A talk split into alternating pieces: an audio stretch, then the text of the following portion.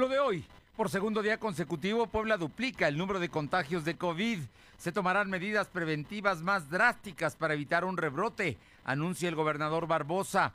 Además, Puebla es una de las ciudades con mayor carestía en lo que va del año. La inflación por encima de la media nacional, revela encuesta nacional del INEGI. Y se promete castigo penal a los empleados del Seguro Social responsables de diagnosticar la muerte de un sietemesino el cual fue rescatado por su padre en la morgue. La temperatura ambiente en la zona metropolitana de la capital de Puebla es de 23 grados. Lo de hoy te conecta. Hay bloqueos en el puente internacional. Está pidiendo el apoyo de la policía. Noticias, salud, tecnología, entrevistas, debate, reportajes, tendencias, la mejor información. Lo de hoy radio, Lo de hoy radio con Fernando Alberto Crisanto. ¿Qué tal? ¿Cómo está? Muy buenas tardes. Es un gusto saludarle en esta tarde de jueves, jueves ya 22 de octubre del 2020. Estamos aquí para acompañarlo en los próximos 57 minutos, informarle de lo más importante que ha acontecido. Y gracias a todos los amigos y amigas que nos escuchan a través de ABC Radio, aquí en la capital poblana, en el 1280, en la que buena, en Ciudad Cerdán, en el 93.5. Además, en la Sierra Norte del el estado, en Radio Jicotepec, en el 92.7 y también en, en Radio Jicotepec, en el 570. Y mi gente, en el 980 en Izúcar de Matamoros. A todos, a todos, muchísimas gracias. Y también a quienes están cerca de nosotros a través de la plataforma www.lodoy.com.mx en eh, nuestro canal de YouTube LDH Noticias y también en Facebook en LDH Noticias. En este momento estamos en Facebook Live. Gracias, gracias a todos por estar aquí acompañándonos. Y bueno, vámonos de inmediato con un asunto que es para estar muy atentos. En dos días consecutivos, Puebla ha duplicado o casi duplicado el número de contagiados por COVID. Esto, sin duda, es para que todos pongamos atención en el tema y asumamos que hay un riesgo, que tenemos que cuidarnos, que por supuesto lo más delicado son las consecuencias, que es la muerte. Hay más de 807 mil muertos en nuestro país a causa de COVID. Entonces es un asunto que obliga incluso al gobierno del estado, y así lo dijo hoy el gobernador, a tomar medidas preventivas más estrictas. Vamos con mi compañero Silvino Cuate para que nos dé los datos de la Secretaría de Salud, nos los contraste con los del día de ayer y también pues nos diga qué es, qué es lo que debemos esperar de esto. Oye, ¿no sabes si van a cancelar el ingreso de personas de afición al Estadio Cuauhtémoc? Podría ser una de las medidas eh, preventivas estrictas, ¿no? Pero platícanos, Silvino, ¿cómo estás? Muy buenas tardes. ¿Qué tal? Muy buenas tardes. Pues para iniciar, comentarte que por segundo día consecutivo el número de contagios de coronavirus se duplicó, ya que la Secretaría de Salud registró 229 nuevos enfermos y 7 decesos. Ante este hecho, el gobernador Miguel Barroso Huerta anunció que tomará medidas preventivas más estrictas para evitar un posible rebrote en el estado de Puebla. Señaló que en el municipio principalmente se concentra el 74% de los contagios que se han registrado desde el inicio de la pandemia. En conferencia de prensa, el secretario de Salud, José Antonio Martínez García, informó que se que actualmente se han acumulado 36.424 casos COVID y 4.741 defunciones. Además, actualmente hay 863 casos activos distribuidos en 65 municipios. Del total, 396 pacientes están hospitalizados, 67 requieren, requieren ventilación mecánica asistida. Y comentarte que respecto a los partidos, el gobernador anunció que no se cancelarían los partidos, el público, la afición podrá asistir, sin embargo, las medidas estrictas en los partidos serían muy, muy rigurosas para evitar precisamente un contagio. Y señaló puntualmente el gobernador que dependiendo del resultado de mañana, de los contagios que se den mañana, se va a anunciar si eh, se podría alerta Puebla por un posible rebrote. Esto se daría a conocer mañana dependiendo de los resultados de contagios que presente la Secretaría de Salud. La información, Fernando. Bueno, es más, yo escuchaba una grabación de el gobernador Barbosa donde él decía que mañana va a dar a conocer una serie de medidas preventivas más estrictas, ¿no?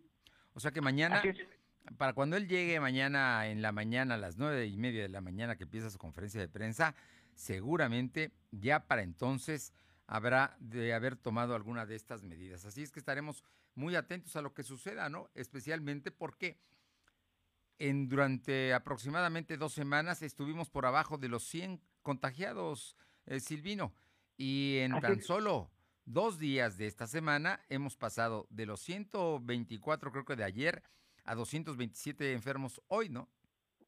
Así es como bien lo mencionas, ya mañana cuando se presenten las, las reglas más estrictas y haciendo la comparativa, como bien lo mencionas, eh, pues arrancamos la semana con un número muy bajo, que fueron 64, posteriormente aumentaron a 124 contagios y desafortunadamente en esta ocasión tenemos un número más elevado, que son 229 nuevos enfermos. Eso es, es una alerta para los poblanos, principalmente para no bajar la guardia y que los contagios se mantengan a la baja, Fernando. Estaremos atentos. Gracias, Silvino. Estamos pendientes. Ese es un asunto muy importante. Y mire, en los laboratorios, el reporte que se tiene de los, de los laboratorios es que había bajado el número de gente que iba al de, contagios en las semanas pasadas. Pero a partir de esta semana, el tema es que quienes van a hacerse la prueba, resulta que hay un mayor número de positivos. O sea, antes se podía ser más negativos que positivos. Hoy son más positivos los que están saliendo de las pruebas que están realizando ya en los laboratorios. Así es que, por favor, mucho cuidado, mucha atención para los niños, para los jóvenes, para todas las edades. El uso de las medidas preventivas es importante, la sana distancia, el tapabocas, la mm, higiene frecuente de las manos, es digamos que los elementos más importantes precisamente para evitar los contagios. Vámonos ahora cuando son las 2 de la tarde con 7 minutos con mi compañera Alma Mentes, porque Puebla es una de las ciudades más caras de la República. Alma, te escuchamos. Gracias, Fernando. Muy buenas tardes a ti y a todo el auditorio de los de hoy. Pues como bien comentas, durante la primera quincena del mes de octubre, Puebla registró una inflación mayor a la media nacional, ubicándose en el lugar 10 de 55 ciudades de índice nacional de precios al consumidor del INEGI, así como la ciudad con mayor carestía en términos anuales.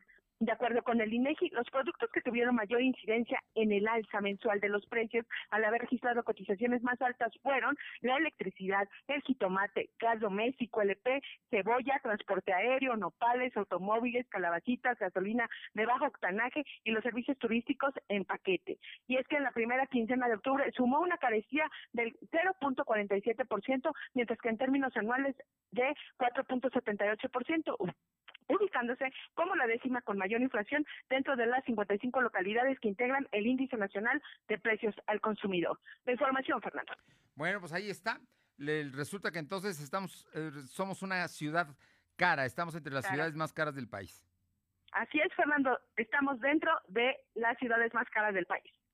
Bueno, eso es para Puebla. Y vamos a un tema que es sin duda delicado, que obliga a reflexionar qué está pasando, quizá el tema de la situación de la emergencia, de la crisis sanitaria, está llevando a instituciones como el Seguro Social que son verdaderamente importantes y donde muchos mexicanos confiamos, están realizando hechos brutales, hechos criminales, no se puede decir de otra manera. ¿Por qué? Seguramente hubo un médico y hubo gente involucrada ahí, no solamente una persona, que diagnosticaron que un bebé siete mesino había fallecido. Y el cuerpo, el cuerpecito, envuelto en, una sábana, lo fueron a dejar a la, morgue, es decir, a donde están los cadáveres. Cuando el papá, horas después, llega al lugar y precisamente va a recibir el cuerpo de su bebé, al verlo se da cuenta que se mueve el bebé tenía vida.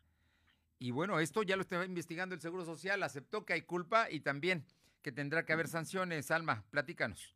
Así es, Fernando, como ya bien comentas, el Instituto Mexicano del Seguro Social informó que se tiene una investigación a los responsables de dar por muerto a un bebé de 23 semanas que no presentaba signos vitales y se certificó su fallecimiento en Hospital de la Margarita. Como ya comentaste, era un bebé que este miércoles se dio a conocer que, bueno, pues había nacido eh, prematuro y fue declarado muerto por médicos y fue descubierto vivo por su padre al interior del mortuorio del Hospital de Lynch de este nosocomio y el pequeño permaneció rodeado de cadáveres por dos horas hasta que su padre llegó al sitio y se dio cuenta de que respiraba. Por lo que el IMSS enfatizó que por ser prematuro extremo, su pronóstico de vida es reservado. Actualmente se encuentra en la unidad de cuidados intensivos neonatales número 20 y se informó que las autoridades del hospital dialogaron con el padre del menor, por lo que se comprometieron a mantener constante comunicación para informar de su evolución. La información, Fernando. El niño nació en condiciones delicadas, como son todos los niños eh, prematuros, pero no había razones como para no negarle la atención médica que hoy le tuvieron que dar porque el papá descubrió que el niño vivía. Asunto delicado ¿eh? y grave en el que está incurriendo el agente del Seguro Social. Seguramente algo tendrá que haber consecuencias severas en torno a esto porque el tema se está volviendo nacional e internacional. Así es que, ojo con esto que está pasando. Gracias, Alma. Vamos con mi compañero Silvino Cuate, porque precisamente de esto habló el gobernador y dijo que, que sí, que hay delitos que perseguir en el caso del bebé del Seguro Social. Te escuchamos, Silvino.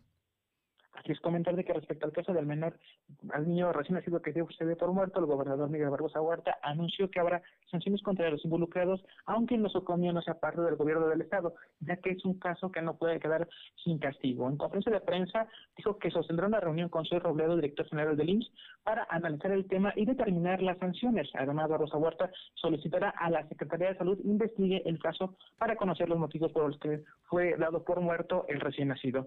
Cabe recordar que fue ayer en la noche cuando a través de redes sociales se difundió el video donde el padre precisamente corrobora que su, su hijo está vivo y que está respirando y que estaba llorando. Entonces es un caso que la administración estatal ya le ya va a asumirla, aunque no le corresponda, pues el IMSS es un, le corresponde a la, al gobierno federal pero el gobierno estatal en esta ocasión meterá las manos para investigar eh, pues los casos, el caso cómo estuvo y por qué se ignoró eh, los signos de vida del recién nacido. Una información, Fernando. No, bueno, tiene que haber alguien que firmó el acta de defunción, ¿eh? Para que lo trasladaran de eh, donde había nacido al, a, allí a, donde están los cadáveres. Alguien tuvo que haber firmado el acta de defunción. Así es que quien lo mandó a la morgue, ahí hay un responsable. Y alguien que lo trasladó y alguien que lo recibió. En fin, no es un asunto menor, ¿eh? Y sí puede haber delitos que perseguir, eh, incluso del fuero común, porque pues es tanto como un asesinato, casi esto. Así es que es grave el tema. Oye, y pasando a otras cosas, el día de ayer platicamos aquí que el Papa Francisco había en una, en, una película, en un cortometraje que realizaron de su vida y su concepción de esta, eh, eh, Francisco, el Papa de origen argentino, hablaba de que estaba a favor de que las personas del mismo sexo pudieran tener un matrimonio civil para proteger sus derechos. Dice que tienen derecho también a vivir en familia. Ante esto, eh, pues ha generado que, por ejemplo, aquí en Puebla, Morena le haya exigido ayer al Congreso del Estado que legisle sobre este asunto. Y bueno, el gobernador Miguel Barbosa, que no es precisamente quien va a legislar sobre el tema, vamos a ver qué es lo que opinó en, torno a esto, que es un tema pendiente y que fue parte de la agenda de los entonces candidatos a diputados al Congreso local, legislar a favor de los matrimonios de personas del mismo sexo. Te escuchamos, Silvino. Así después de que el Papa Francisco se pronunció a favor de la unión civil entre personas del mismo sexo, el gobernador Miguel Barroso Huerta dijo que la opinión del catedral no influye, no instruye, perdón, al Congreso a aprobar matrimonios igualitarios, ya que en el caso específico de Puebla el tema se abordará sin confrontación social. En conferencia de prensa, Barroso Huerta dijo que las declaraciones por el Papa Francisco generan duda al interior del mundo eclesiástico, mientras que otros del mismo grupo, eh, pues aceptaron que es válido reconocer eh, los derechos de las personas entre el mismo sexo. Destacó que el Poder Legislativo tendrá que analizar el tema con mucho cuidado para evitar confrontaciones entre asociaciones civiles y instituciones. Además, el Congreso no deberá ignorar eh, lo mandado por la Suprema Corte de Justicia, donde también se le indica valorar los derechos de las personas del mismo sexo. La información, Fernando. Bueno, así es que entonces el gobernador coincide en que el Congreso del Estado habrá de legislar sobre este tema sin confrontaciones, pero bueno, diciendo que no es el Papa quien ordena. Pues claro que no ordena el Papa y menos a los diputados. Lo cierto es que los ciudadanos votaron por esos diputados para que, entre otras cosas, cumplieran con una agenda que ellos habían propuesto y que ahora, hasta ahora, no han cumplido y que incluso la Suprema Corte de Justicia de la Nación ya les ordenó que legislen sobre este tema porque están violando derechos humanos. Muchas gracias. Bien, y por otra parte le comento que personal del SAD eh, lleva a cabo diligencias en, un negocio de importaciones, esto en la 5 de mayo 1203, esto muy temprano, ah, desde, estamos hablando allá en San Luis, muy temprano, desde antes de las 8 de la mañana, eh, llevan a cabo las diligencias en este negocio de importaciones, quizá lo que estén buscando sea precisamente fayuca o contrabando, es probable. Son las 2.15, 2 y cuarto. Lo de hoy es estar bien informado. No te desconectes. En breve regresamos. Regresamos. Con el 123 de tu crédito Coppel, ahora es más fácil estrenar moto, ya que puedes pagar en cómodos plazos, semanal, quincenal o mensual. Tú decides, tú la estrenas. Solo anímate a solicitar tu crédito Coppel. Búscala y cómprala. Tu nueva moto, tan fácil que ya la tienes. Puebla necesita de más ciudadanos como tú, que estén dispuestos a ser la voz de todos aquellos que lo necesitan. Somos PSI, el equipo de los poblanos. Aquí todos los ciudadanos cuentan. Este es nuestro momento. Hagamos las cosas de manera diferente.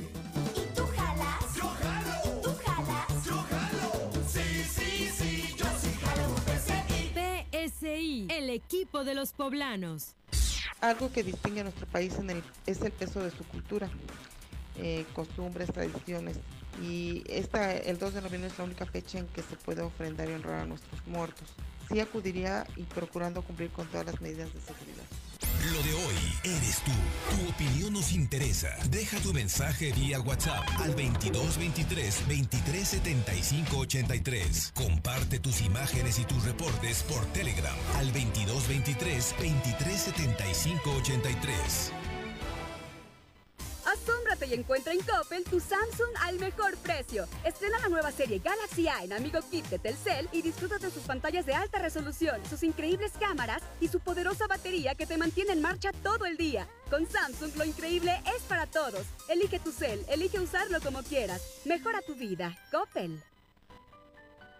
La prevención es importante. Si tus hijos son menores de edad, platica con ellos para evitar que beban alcohol. Procura hacerlo antes de que alguien les ofrezca o desde el primer signo de curiosidad o duda. Habla con tus hijos sobre el tema. Infórmate en noestachido.org. CIRT, Radio y Televisión Mexicanas. Consejo. Lo de hoy es estar bien informado. Estamos de vuelta con Fernando Alberto Crisanto. Bien, son las 2 de la tarde con 17 minutos, 2 con 17. Vamos rápidamente con mi compañera Aure Navarro, que está en el Congreso local, donde van a legislar, van a, van a legislar en torno al primer empleo, a, la- los jóvenes que por primera vez se emplean para que no les paguen menos que al resto de los trabajadores. Aure, te escuchamos. Gracias, pues les comento que el Congreso local aprobó iniciar el análisis del proyecto de decreto de reforma que permite establecer que los patrones que contraten a un joven egresado, pues bajo el régimen del primer empleo, estén obligados a otorgar un salario igual o similar, pero no menor al que perciben el resto de los trabajadores que desempeñan pues la misma función dentro de su empresa. El diputado José Miguel Trujillo de EITA señaló que de acuerdo a la encuesta de desocupación del INEGI, en México la mitad de las personas desocupadas pues están en una edad promedio de los 15 a 22 años. Señaló que en la actualidad los jóvenes egresados o profesionales que buscan tener pues, su primer fuente de empleo son contratados por un salario muy mínimo y tardan más tiempo de lo que tardaron sus padres en conseguir pues dicho trabajo. Incluso alertó que son propensos a caer en depresión al pensar que es mejor ser delincuente para obtener dinero más fácil que todo ser un egresado o profesional desempleado, Fernando. Bueno, pues ahí está el asunto. Vamos a ver, ojalá y proceda, ¿no? En este tema, porque son muchos jóvenes. Estás hablando de que la mitad del desempleo son de personas de entre 15 y 22 años, fundamentalmente jóvenes. ¿Qué más información tenemos, Aure? Pues les comento que para lograr que el Estado de Puebla pues sea ejemplo nacional en movilidad, diputados aprobaron también que en comisiones se inicie también el análisis sobre una serie de reformas que permitan garantizar que se dignifique el uso de la bicicleta, el transporte público y la figura del transeúnte, pero sobre todo para reducir los accidentes viales. La iniciativa de decreto pues fue presentada por la diputada Vianey García Romero, quien señaló que el 70% de dinero destinado en el Estado a la movilidad pues se utiliza para beneficiar a 8 de cada 100 personas que lo hacen, que ocupan el vehículo particular, cuando la intención es que se garantice pues el derecho a libre tránsito para el total de la población y no solo para quienes utilizan un vehículo particular, Fernando. Bueno, pues así, así están. Entonces vamos a ver cómo procede este tema de la movilidad y vamos a ver si, si verdaderamente respetamos al peatón y también a los ciclistas, ¿no? Y, y bueno, y tú unos y otros tenemos que aprender a, a convivir. Muchísimas gracias, Aure. Son las 2 de la tarde con 20 minutos, 2 con 20. Alma Méndez, infórmanos, eh, el arquidiócesis hoy eh, envió un comunicado en el que pide a los poblanos mesura en esta temporada de fiestas de fieles difuntos. Las celebraciones en privado, porque no habrá actos públicos. Cuéntanos, Alba. Gracias, Fernando. Así es, pues, comentarte que mediante un comunicado la Arquidiócesis de Puebla señaló que los católicos están próximos a, ce- a celebrar algunas fiestas de mucho significado para su fe, por lo que es necesario vivir dichas celebraciones presenciales sin que presenten o representen un riesgo para la salud de todos. Para las celebraciones de San Judas Tadeo, todos los santos, fieles difuntos y de la Santísima Virgen, 8 y 12 de diciembre, así como posadas, Año Nuevo, podrán hacerlo en oración con la familia y celebrarse en la comunidad parroquial siempre y cuando se respeten las medidas y el aforo permitido. Se enfatiza que para la visita de los poblanos a la Basílica de Guadalupe, de, la- de Guadalupe entre el, el 8 y 12 de diciembre, el rector Salvador Martínez ya indicó a la arquidiócesis recomendar a los fieles que realicen sus tradicionales visitas de preferencia solo en familia, sin una gran peregrinación en los meses de noviembre y enero. Y cabe mencionar que en el Templo de la Villita de Guadalupe, en el Paseo Bravo, se llevará a cabo la tradicional misa de gallo, empezando con las mañanitas a las 11.45 y esto será puerta cerrada y transmitido por Facebook. La información, Fernando. A ver, entonces, son celebraciones importantes, sin duda, la de San Judas Tadeo, que va a ser el día 28, la de los fieles difuntos y todos santos, que son los días 1 y 2 de, de noviembre, y el- lo de la Santísima Virgen, la de la Concepción el día 8 de diciembre, y el 12 el de la Virgen de Guadalupe. Estamos hablando de que la sugerencia es en familia, y si se celebra en la comunidad parroquial, también con todas las estrictas medidas y con poca afluencia, ¿no? Así es, con el aforo permitido. Bueno, pues estaremos muy pendientes. ¿Qué más información tenemos, Alma? Así es, comentarte, Fernando, que la Asociación de Hoteles y Moteles en Puebla, Manuel Damín Gavián, su presidente, pidió a la Secretaria de la Igualdad Sustantiva de Género, Catalina Pérez Osorio, dar nombres y apellidos y pruebas ante las autoridades correspondientes para que proceda contra los involucrados en el tema de la prostitución en la ciudad de Puebla. Esto después de que el miércoles la... Eh, secretaria compareciera y bueno, acusó que los gobiernos panistas de la ciudad de Puebla existió un convenio con los hoteles para ejercer la prostitución del que se beneficiaron militantes de este partido y donde también se señaló que había un acuerdo con la fiscalía para permitir esa actividad. Domínguez Gavián exigió una disculpa pública ya que este tipo de acusaciones sin sustento podría afectar al turismo, ya que se dirigía a todos los que tienen un hotel y no a uno en particular. Exhortó al gobierno municipal a trabajar sobre el tema de la prostitución para regularla o se les otorgue un espacio a las féminas para que tengan garantías. Y reprochó que actualmente haya mujeres por todos lados queriendo trabajar mientras las autoridades no hacen caso al respecto. La información, Fernando. Pues ahí está, fijando posición también los hoteleros en torno a esto que los acusan. Si los acusan, que prueben. No nada más que los acusen, que prueben. Creo que es importante este, este reclamo que están haciendo los hoteleros. Muchas gracias. Seguimos el pendiente. Son las 2 con 23 minutos. Vámonos hasta Atlisco con mi compañera Paola Aroche, porque bueno, los artesanos de Michoacán, Estado de México y Puebla eh, venden, venden ya artesanías allá en Atlisco. Cuéntanos, Paola. ¿Qué tal? Muy buenas tardes. Y sí, comentarles que a partir de este jueves, pues artesanos, como bien lo mencionan, de Michoacán, Estado de México también Puebla, pues ya están colocados en lo que es la calle 9 Poniente y 11 Sur, aquí en el municipio de Atlisco. Esto para comenzar la venta de lo que es la loza y objetos de barro muy tradicionalmente para esta temporada de Todos Santos. Hay que recordar que mm, para esta ocasión solo se instalaron el 50% de los vendedores debido a que no quisieron arriesgarse por el tema de la pandemia. Muchos de ellos, principalmente la mayoría, vienen desde Michoacán, hacen un, largo, pero muy largo viaje para llegar hasta este municipio de Atlisco y comenzar a vender pues todos esos productos, ya sea platos de barro, tazas, ollas, todo lo que las amas de casa principalmente buscan para colocar una muy bonita ofrenda para esta temporada de Todos Santos. Están siguiendo todas las medidas de sanidad, pero también pues están muy preocupados por este tema de la pandemia, principalmente por el tema económico, ya que algunos de ellos, de ellos mencionaban que mm, pues el viaje fue sin duda alguna largo, han gastado tanto en gasolina como en comida, algunos hasta rentan lugares para, para quedarse y sobre todo pues vender lo más posible. Temen que Pepe en este, te- este año principalmente por el tema de la pandemia pues no logren sacar ni siquiera lo que han gastado en el tema de la gasolina por esto mismo, así que pues la invitación es para la ciudadanía a que se acerque a esta calle, la de la 9 Sur y la 11, del 9 Poniente y la 11 Sur, para que puedan adquirir estos productos ayudándolos y sobre todo y lo más importante siguiendo las medidas de sanidad. ¿Esto hasta cuándo va a ser? Esto es a partir de ya, ya están Hoy, jueves. colocados estos, sí, a partir de ya ya están colocados estos ar- eh, artesanos, estarán hasta el próximo 2 de noviembre, cuando pues Ah, ya bien. van prácticamente de, de bajada sus ventas, muchos eh, pues hacen la venta más fuerte 28, 29 y 30, ya cuando principalmente baja la venta es 1 y 2, pues ya están colocadas las ofrendas, a lo mejor algún detallito que se le haya pasado a los familiares, van y lo compran, pero eh, a partir de ya están eh, los artesanos, a muchos de ellos se quedan a, a dormir en este lugar porque pues no cuentan con el Sí. recurso para rentar, así que eh, pues principalmente apoyar a, es- a estas personas que, vi- que vienen desde muy lejos. Muy, muy bien. Oye, y pasando a otros temas, hay que ir, ¿eh? Hay que ir a, al, pues a ver a los artesanos de Michoacán, Estado de México y Puebla, porque hay cosas de la temporada y hay cosas que, que vale la pena y que ahí se pueden adquirir. Oye, eh, para las ofrendas incluso, que se preparan yo creo que a partir de la próxima semana. Pero por otra parte, cuéntanos, ¿qué pasa con el tema de eh, una nueva forma de la delincuencia y de los asaltos? Platícanos, esto es una denuncia de vecinos.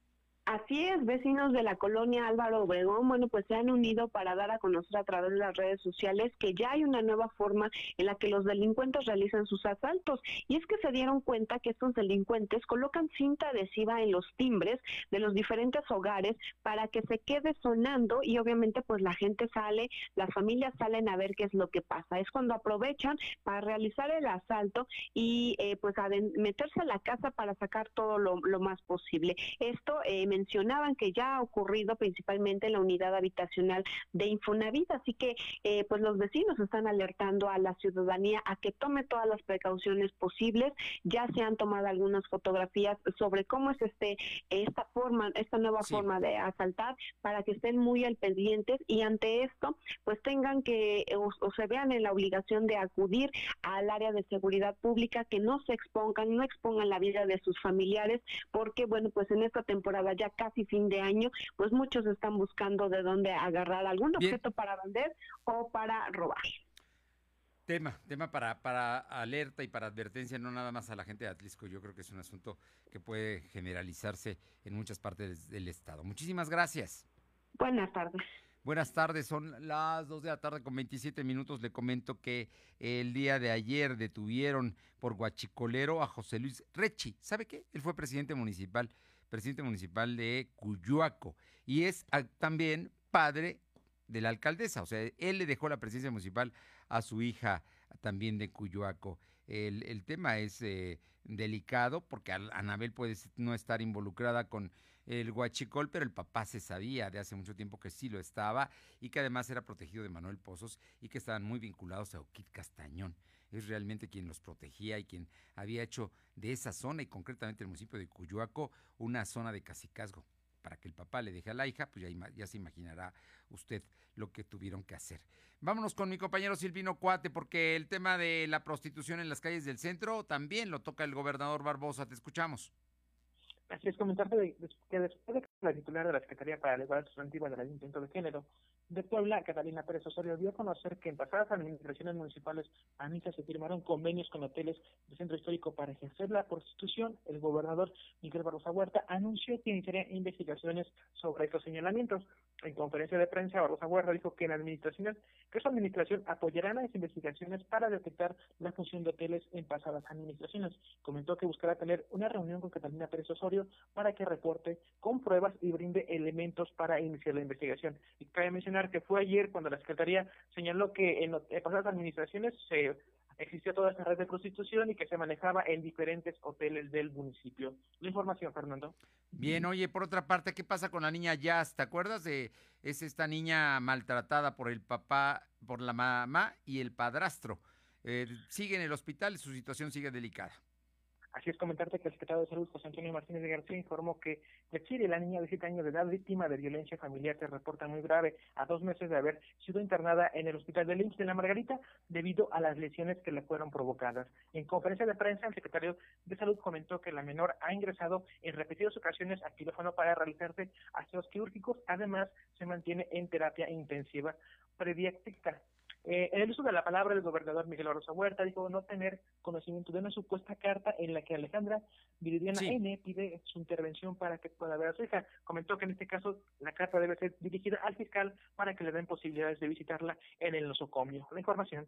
Gracias. Son las 2 de la tarde con 30 minutos, dos y media. Lo de hoy es estar bien informado. No te desconectes. En breve regresamos. Regresamos. Y encuentra en Coppel tu Samsung al mejor precio. Estrena la nueva serie Galaxy A en Amigo Kit de Telcel y disfruta de sus pantallas de alta resolución, sus increíbles cámaras y su poderosa batería que te mantiene en marcha todo el día. Con Samsung lo increíble es para todos. Elige tu cel, elige usarlo como quieras. Mejora tu vida. Coppel. Escúchanos en Spotify. Búscanos como LDH Noticias. Cuando las empresas compiten, tú puedes escoger la opción que más se ajuste a tu bolsillo y a tus necesidades. Yo compro la comida para mi mascota en el mercado. A granel sale más barata. A mí me gusta la variedad de alimentos que ofrecen en la tienda de mascotas y siempre salgo con algo más. Yo voy directo al veterinario y me aseguro de comprarle a mi perro el alimento que necesita. Con competencia, tú eliges. Un México mejor es competencia de todos. Comisión Federal de Competencia Económica, COFESE. Visita COFESE.mx. Estrenar computadora, pantalla o incluso cambiar de guardarropa es tan fácil como el 123. Anímate y solicita tu crédito Coppel en tu tienda Coppel más cercana, coppel.com o en la app Coppel. Es rápido y sin costo. Crédito Coppel, tan fácil que ya lo tienes. Autorización sujeta a evaluación aceptable en Buró sin historial crediticio. Suscríbete a nuestro canal de YouTube. Búscanos como Lo de Hoy Noticias. Cada año, el Senado confiere la medalla Belisario Domínguez para recordar al senador chiapaneco que dedicó su vida al servicio de la patria. ¿Conoces a una mexicana o mexicano que destaque por su ciencia o virtud en grado eminente?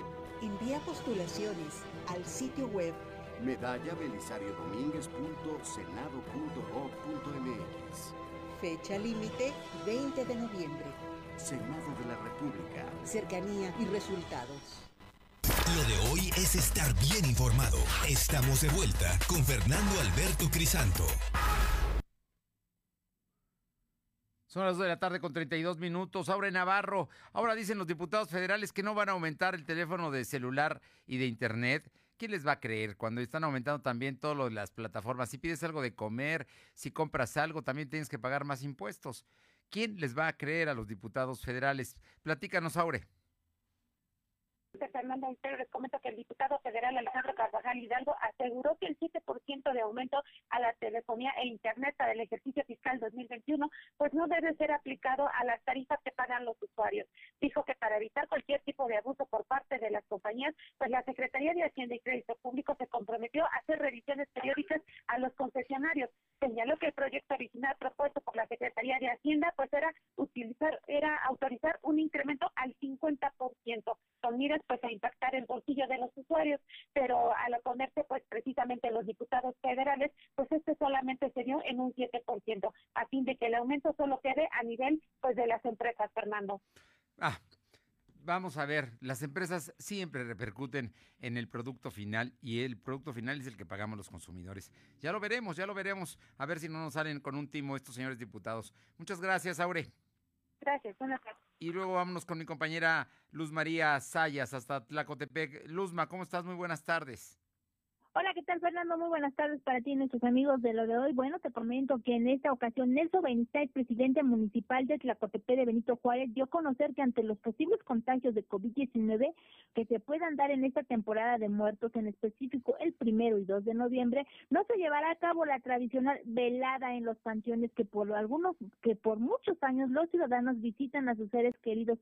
En esta ocasión solo podrán asistir al Camposanto cuatro integrantes de la familia. Claro que no pueden ser niños, ni personas de la tercera edad, ni mujeres embarazadas. Con tienen que tener sus respectivas medidas de prevención e higiene y solo podrán estar 30 minutos de- dentro de este lugar y esta indicación es para los 15 panteones que pertenecen al municipio. Así también quien saldrá afectado son los comerciantes que año con año se instalan a las afueras de este lugar para vender diferentes productos.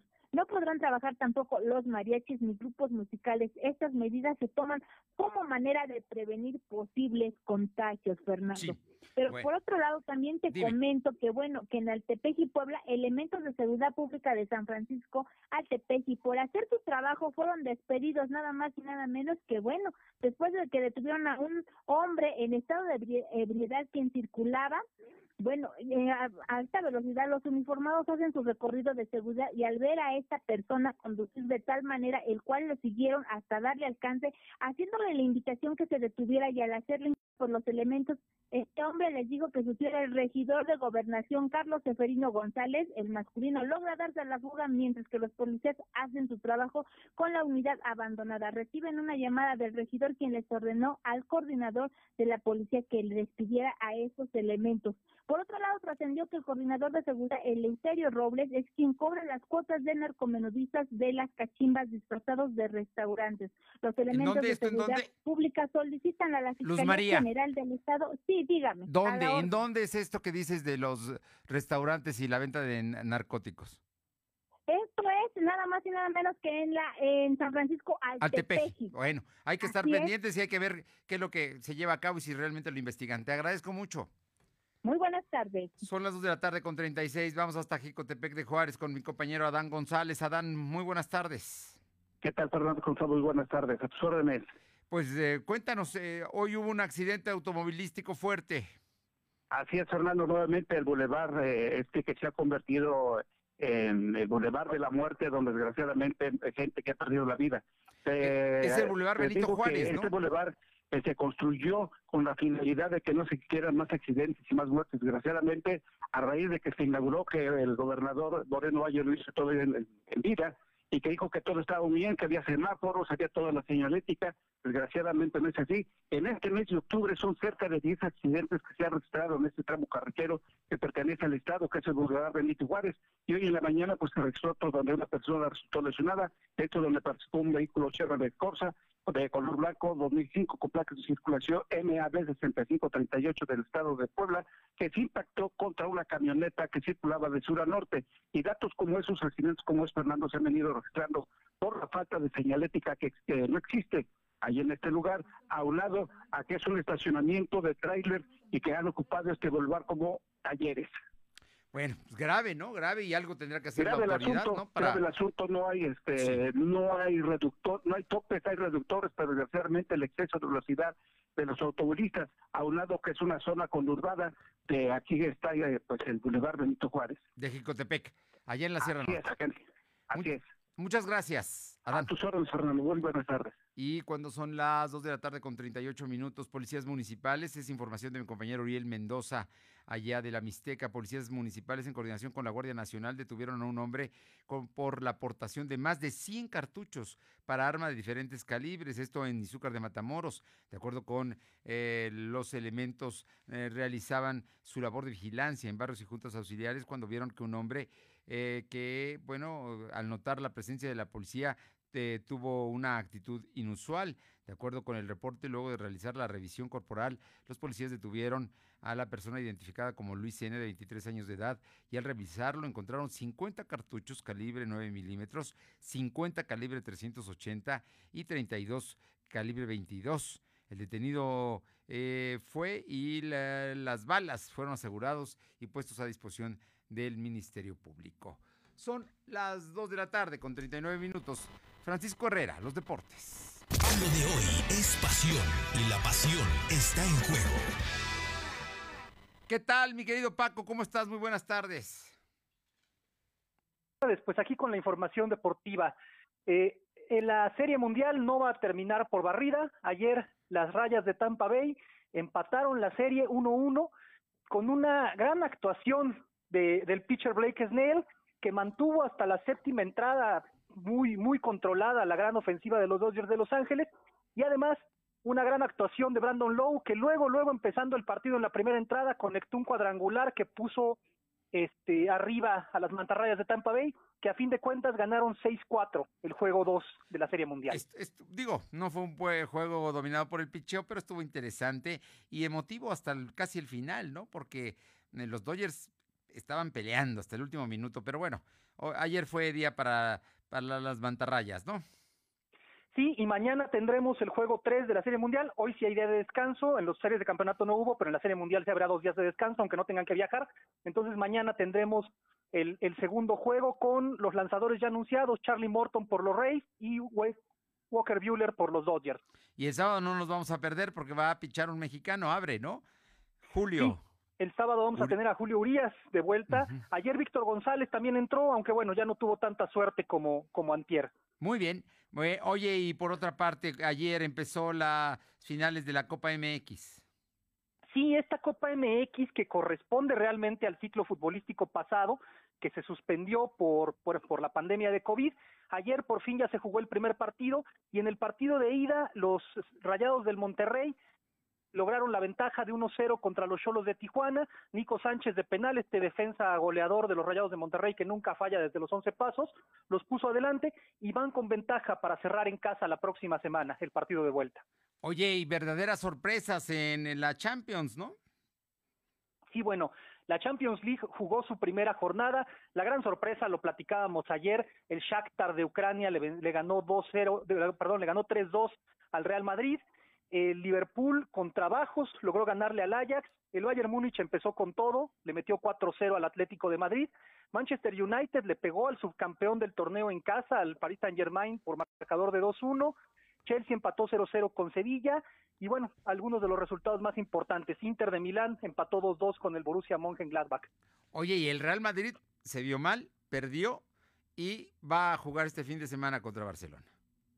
Sí, el Real Madrid va a jugar el clásico este, este fin de semana contra Barcelona. Además, viene de tener una, una derrota impresionante contra el Cádiz, que es un equipo que, que, que, llega apenas de la segunda división la semana pasada. Entonces, no vienen nada bien los madrileños. Finalmente, Barcelona ganó 5-1 su partido contra el Ferg Baros y se está viendo bien este equipo rejuvenecido con Ronald Koeman como director técnico. Oye, y tampoco va a estar la estrella del Real Madrid, ¿no? ¿O sí?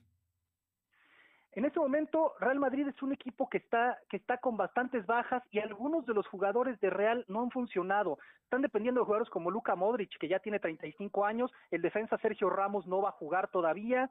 Entonces, bueno, Real Madrid está, está con algunos problemas, recurriendo a algunos jóvenes como el brasileño Vinicius, que es bueno, pero que todavía le falta, le falta algo de ritmo. Pues Paco, a prepararse para este fin de semana que va a haber fútbol. Ya terminó la primera fecha de la Champions League. Sí, nada más en, en actividad del otro torneo, del, del, segundo torneo en importancia de la Europa League, el Nápoles del mexicano Chucky Lozano acaba de perder hace un momento contra el AZ Alkmaar de Holanda por marcador de 1-0 en su debut. Bueno, pero ah, ya veremos al Chucky después. Muchas gracias, Paco. Hasta mañana, Fernando. Son las 2 de la tarde con 43 minutos, 2.43. Lo de hoy es estar bien informado. No te desconectes. En breve regresamos. Regresamos. Estrenar computadora, pantalla o incluso cambiar de guardarropa es tan fácil como el 123. Anímate y solicita tu crédito Coppel en tu tienda Coppel más cercana, coppel.com o en la app Coppel. Es rápido y sin costo. Crédito Coppel, tan fácil que ya lo tienes. Autorización sujeta a evaluación aceptable en Buró sin historial crediticio. Búscanos en Instagram, Facebook y Twitter como arroba LDH Noticias. Y a los jóvenes se les está invitando a que se reúnan otra vez con sus raíces, que se enamoren de su pueblo y ellos estaban preparándose para migrar y ahora de esta forma ya están viendo nuevos horizontes en su mismo pueblo. Tu cama, tu casa, tu familia, para que nuestros campos vuelvan a ser productivo. México es tu hogar. Hoy tienes más opciones que nunca. Quédate aquí para transformar juntos a México. Gobierno de México. Estrenar computadora, pantalla o incluso cambiar de guardarropa es tan fácil como el 123. Anímate y solicita tu crédito Coppel en tu tienda Coppel más cercana, coppel.com o en la app Coppel. Es rápido y sin costo. Crédito Coppel, tan fácil que ya lo tienes. Autorización sujeta a evaluación aceptable en Buró sin historial crediticio. Lo de hoy es para ti. Conéctate a www.lodehoy.com.mx y suscríbete para recibir la mejor información en tu email. La prevención es importante. Si tus hijos son menores de edad, platica con ellos para evitar que fumen. Procura hacerlo antes de que alguien les ofrezca o desde el primer signo de curiosidad o duda. Habla con tus hijos sobre el tema. Infórmate en noestachido.org. CIRT, Radio y Televisión Mexicanas. Consejo de la Comunicación, voz de las empresas. Lo de hoy es estar bien informado. Estamos de vuelta con Fernando Alberto Crisanto. Son las 2 de la tarde con 45 minutos, 2 con 45 minutos y como siempre le agradezco mucho al diputado eh, Fernando Manzanilla, que es eh, subcoordinador, eh, vicecoordinador del Partido Encuentro Social en la Cámara de Diputados, platicar con él de, de cosas que son de interés sin duda general y que tienen que ver pues con, con los temas que a todos los poblanos concretamente nos importan. Y uno de ellos es el robo a las escuelas, que verdaderamente hay bandas ya formales. Y esta semana Tú presentaste un punto de acuerdo, diputado Manzanilla, y, nos encantaría que nos platicaras de todo este asunto y de cómo se está tratando, porque verdaderamente es un problema delicado y cuando regresen a clases maestros y alumnos, pues se van a encontrar desagradables sorpresas. Muy buenas tardes muchísimas gracias.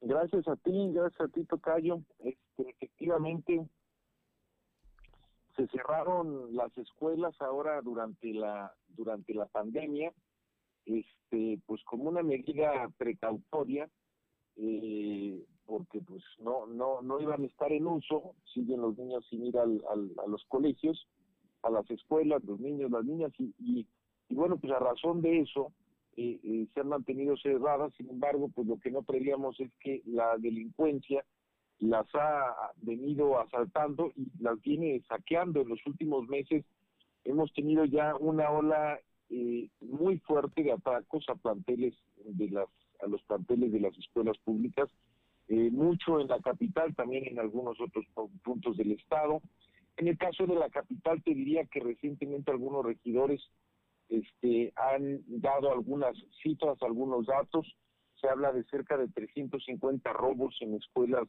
de la capital por ejemplo eh, y en el caso de algunos planteles que diría yo que es prácticamente pues hasta escandaloso porque tenemos incluso un plantel donde ya se metieron a robar hasta 27 veces. Se calcula más o menos en la capital, Tocayo, que se registran eh, cerca de cinco robos diarios en instituciones educativas. Eso es solo la capital, más lo que está sucediendo en el resto del estado. ¿Qué es lo que hacen los delincuentes?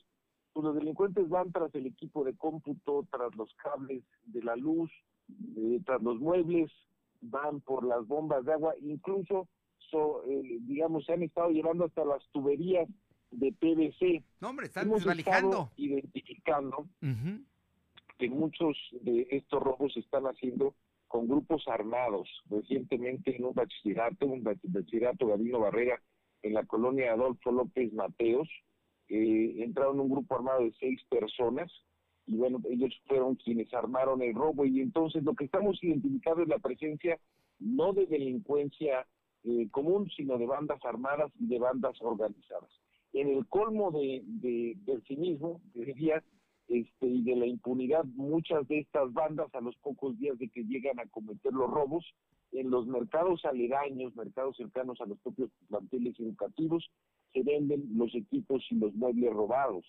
Entonces, pues es, es, es, una problemática que tenemos, que seguiremos teniendo este, en mayor medida hasta que los niños regresen a clases y bueno, eso no sabemos exactamente cuándo va a suceder. Y bueno, pensando en todo esto, justamente en la semana presentamos un punto de acuerdo en la Cámara de Diputados, Tocayo, donde hablamos de tres temas principalmente. Primero, exhortar a la Secretaría de Seguridad Pública del Gobierno del Estado, a las autoridades del Ayuntamiento de Puebla y otros ayuntamientos también del Estado y a la Fiscalía General del Estado a que veamos eh, la forma de garantizar la seguridad de los centros educativos en la, en la entidad, ver qué, programas podemos llevar a cabo. En segundo lugar, eh, diseñar una serie de estrategias de prevención y vigilancia en estas escuelas públicas, mucho invitando a los vecinos, a los padres de familia, a los propios maestros, en fin, a toda la comunidad educativa. Son muchas escuelas y desde luego podemos eh, establecer algún tipo de, de, vigilancia, un poquito como la lógica del, del, vecino vigilante. Y en tercer lugar, promover la realización de algunos operativos conjuntos con otras instancias de gobierno para que logremos pues atacar y desarticular estas bandas organizadas que están trabajando. Se trata un poco de eso y bueno, pues tiene que ver con esta realidad terrible que nos está tocando vivir con la pandemia, donde hay pues muchos retos y uno que seguramente nunca previmos, nunca supusimos que iba a ser un riesgo, pues es este, ¿no? La, la, delincuencia va viendo qué partes se van abriendo y bueno, pues las escuelas, aunque tuvieran pocas cosas, tienen, digamos, una serie de, de, temas, de patrimonios, de inmuebles, y, eh, digamos, de, bienes internos en los muebles, eh, eh, en los inmuebles, y eso, eso pues ha generado esta oportunidad para que ellos vayan viendo una nueva forma pues de generar un recurso y después digamos de generar este, alguna oportunidad delictiva. Oye, este desmantelamiento de las escuelas, eh, especialmente las escuelas públicas, no sé si también se esté dando el fenómeno en las privadas, pero habría que estar muy atentos a que podría ocurrir lo mismo, porque también tienen un patrimonio, un patrimonio que, que quizá para muchos no sea de, de una gran cantidad, pero sin duda es de un gran valor para las instituciones, para sus maestros, para sus alumnos y cómo pueden andar bandas armadas en la calle trasladando vehículos, 6, 10, 12 personas eh, armados sin que nadie los perciba, no los detenga y luego que se venda eso en los mercados, ¿no? Fer, eh, ahí hay, mucho más, es, es una red que es de delincuencia y también de protección de alguien, ¿no? Bueno, eh, tiene, tiene que ver desde luego con toda la realidad que estamos viviendo. Hay que tener en cuenta que los índices delincuenciales, por ejemplo, han bajado respecto al año pasado durante la pandemia, pero, pero justamente no podemos perder de vista que es que ha sido también como consecuencia de la pandemia. Es decir, este, por un lado, ha habido menos actividad de la gente a lo largo de la pandemia y eso los hace menos proclives a ser sujetos a varios robos, o mucha gente que se quedaba en casa pues también eh, eh, entorpecía, por ejemplo, lo que era el robo a casa, habitación. Entonces sí es cierto que ha bajado, pero también tiene que ver pues con la propia realidad de la pandemia. Incluso hay mucha gente que, que es sujeta de robo y que tampoco lo ha denunciado justamente por el tema de la pandemia, porque no quieren ir a una oficina del Ministerio Público, por ejemplo, a denunciar, porque bueno, pues también temen, digamos, que este, queden más sujetos o expuestos para poderse contagiar. Eh, eh, el problema central es que en medio de toda esta crisis sanitaria que estamos viviendo, toda esta realidad, bueno, pues se van abriendo otros frentes, nuevos frentes, y la delincuencia los ha sabido aprovechar. El tema de las escuelas algo pues, que no estaba en el radar de nadie, sin embargo, ahora que empezamos a ver robos, pues empezamos a ver que efectivamente, pues muchos de ellos tienen una serie de, bienes internos, lo te digo, en algunos casos están llevándose hasta los muebles, los pizarrones, o sea, se están llevando... Este, las tuberías. Hasta, las tuberías, ya, ya, ya te imaginarás. Entonces, te va dando un poco una dimensión y lo peor es que estamos viendo que se trata, que se trata un poco a veces de esfuerzos de delincuencia organizada. Como están las cosas, pues Tocayo no podemos darnos el lujo de, de bajar la guardia y tenemos que entender que, que nunca habrá suficiente presencia de gobierno, este, la presencia de gobierno pues siempre será limitada porque habrá limitados recursos, eh, por ello tenemos que organizarnos, tenemos que organizarnos entre vecinos, entre las autoridades, este, los propios padres de familia, en el caso particular de las escuelas, para poder generar algún mecanismo de supervisión y de vigilancia, este, eh, sí, eh, ayudado y apoyado por la autoridad, pero bueno, pues también de alguna forma, este, eh, eh, con mucho apoyo y mucho soporte por parte de la propia sociedad civil. Y claro, este tema de las de las bandas organizadas, pues sí tendría que tener una respuesta de la autoridad mucho más ordenada y articulada, más cuando te digo que tenemos reportes o hay reportes que de repente algunos de estos productos o bienes aparecen en mercados cercanos a los propios lugares de los robos. Tocayo, yo sé que siempre estás atareado, los jueves hay eh, mucha actividad en el Congreso, por eso te agradezco siempre estos minutos que nos concedes, pero creo que hay, cosas importantes que, que, podemos platicar y es precisamente el trabajo en la Cámara de Diputados. Ha sido muy intenso y vienen días más todavía con, con más discusiones y con más cosas importantes. ¿Nos podrías hablar de algo que tenga que ver de lo que se están legislando en este momento ustedes precisamente para que, que vaya a incidir en Puebla? Mira, desde luego eh, lo que más va a incidir, Tocayo, va a ser la aprobación del presupuesto. Estamos metidos en ese proceso. Este, ayer, justamente, bueno, no fue ayer, este, eh, hace eh, un par de días aprobamos finalmente lo que es la ley de ingresos.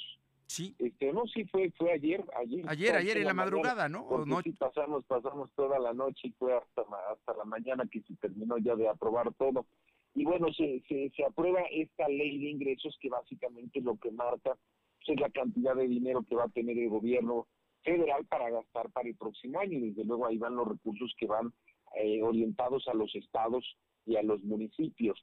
Eso eh, en la parte de ingresos. Una vez aprobada por nosotros va al Senado, el Senado, digamos, la tendría que aprobar antes de fin de año, nos la regresa, digamos, ya aprobada, y ya con ese techo presupuestal, digamos, con esa cantidad de dinero, entramos a la parte de presupuesto. En la parte de presupuesto vamos a estar trabajando porque antes del 15 de noviembre tenemos que tener ya listo, pues, todo eso. Entonces, eso es eh, un poco lo que nos viene eh, ahorita ocupando más tiempo. Te diría, te diría yo que el presupuesto pues sí se ve como un presupuesto que va a ser un presupuesto austero. Este año ha sido un año difícil de austeridad para todos, para los gobiernos, para las empresas, para las familias. El próximo año mm, todo indica que será un año también parecido. La ventaja pues es que no vamos a tener mucha deuda, pero sí tendremos un impacto pues un poco negativo en, en lo que se prevé en, en los estados, en las regiones, en los municipios, porque hay alrededor de 100 mil millones de pesos, una cantidad importante que dejará de ir a las regiones, porque más o menos en esa cantidad se van a estar financiando algunos proyectos prioritarios del presidente. Estamos hablando de la refinería de Dos Bocas, estamos hablando del aeropuerto este eh, de Santa Lucía, Santa Lucía. y estamos hablando eh, ahorita se me va el otro No, el Tren Maya, ¿no? el, el otro proyecto este El Tren Maya. el tren Maya, el tren Maya, son los tres temas centrales. Este, eh, esos son los tres temas que más o menos van a pues, destinar en el proyecto que tenemos hasta ahora alrededor de 100 mil millones y son más o menos los mismos que se les va a recortar estados y municipios. Entonces ese será un primer impacto, pero vamos a estar teniendo ya un, pues, un recuento mucho más claro, seguramente a partir ya del próximo mes. Dentro de unas dos o tres semanas entrará el Congreso ya de lleno en toda la discusión de presupuesto y ahí iremos sabiendo, pero en principio te puedo adelantar eso. Por lo Este, pronto- eh, la aprobación ya de la ley de ingresos, que esa se dio el día de ayer, y el inicio del trabajo para toda la parte de presupuesto, más o menos en los términos en los que te lo acabo de describir. Por lo pronto austero, eso sí lo vamos a entender y me imagino que hay también prioridades como el tema de la salud, que es fundamental, las obras prioritarias. Bueno, ju- justamente en estos momentos estamos en, en- en la comparecencia, vino toda la gente del sector salud, se está eh, teniendo una comparecencia con ellos, comparecencia pues quiere decir, tú sabes bien que llegan los funcionarios un poquito como hacer un recuento de todo el trabajo que haya realizado el gobierno en ese sector, entonces bueno, pues está, está, están ellos presentes, ya sabes que hubo un ejercicio parecido en la Cámara de Senadores, pero que no pudieron No, no. terminarlo por las protestas. Esperemos que, que hoy seamos capaces de terminar eh, eh, un poquito la exposición que ellos van a estar haciendo. Y bueno, sí, yo lo que te diría es, es claro Sí, que para el gobierno, para el país y para el presupuesto del próximo año vamos a necesitar tener un este enfoque muy, muy importante en materia de salud. Eh, el sector salud pues, es uno de los sectores más importantes, especialmente si, como todo indica, y también lo hemos platicado aquí contigo, si como todo indica, si estamos entrando a esta segunda ola, que pues será una ola también que empezará pues más o menos en estos tiempos, en el mes de octubre y terminará hasta el mes de abril. Diputado Fernando Manzanilla, vicecoordinador de Encuentro Social en la Cámara, en San Lázaro. Muchísimas gracias, como siempre, por platicar y estaremos muy pendientes de tu participación en el Congreso. Gracias a ti, Tocayo, un fuerte abrazo. Un fuerte abrazo, muchísimas gracias. Y gracias a usted por habernos acompañado a lo largo de esta hora en Lo de Hoy Radio. Regresamos mañana en punto de las 2 de la tarde. Por lo pronto, cuídese, recuerde, está de pronto aumentando, aumentando en un, dos días ha aumentado al doble el caso de contagios. Así es que evite usted estar dentro de las estadísticas. Cuídese. Nos encontramos mañana aquí, en punto de las dos. Gracias. Fernando Alberto Crisanto te presentó Lo de Hoy Radio. Te esperamos de lunes a viernes, de 2 a 3 de la tarde por esta frecuencia, en la cobertura más amplia a nivel estatal. Y síguenos en internet www.lodehoy.com.mx y en nuestras redes sociales como arroba LDH Noticias. Lo de Hoy Radio.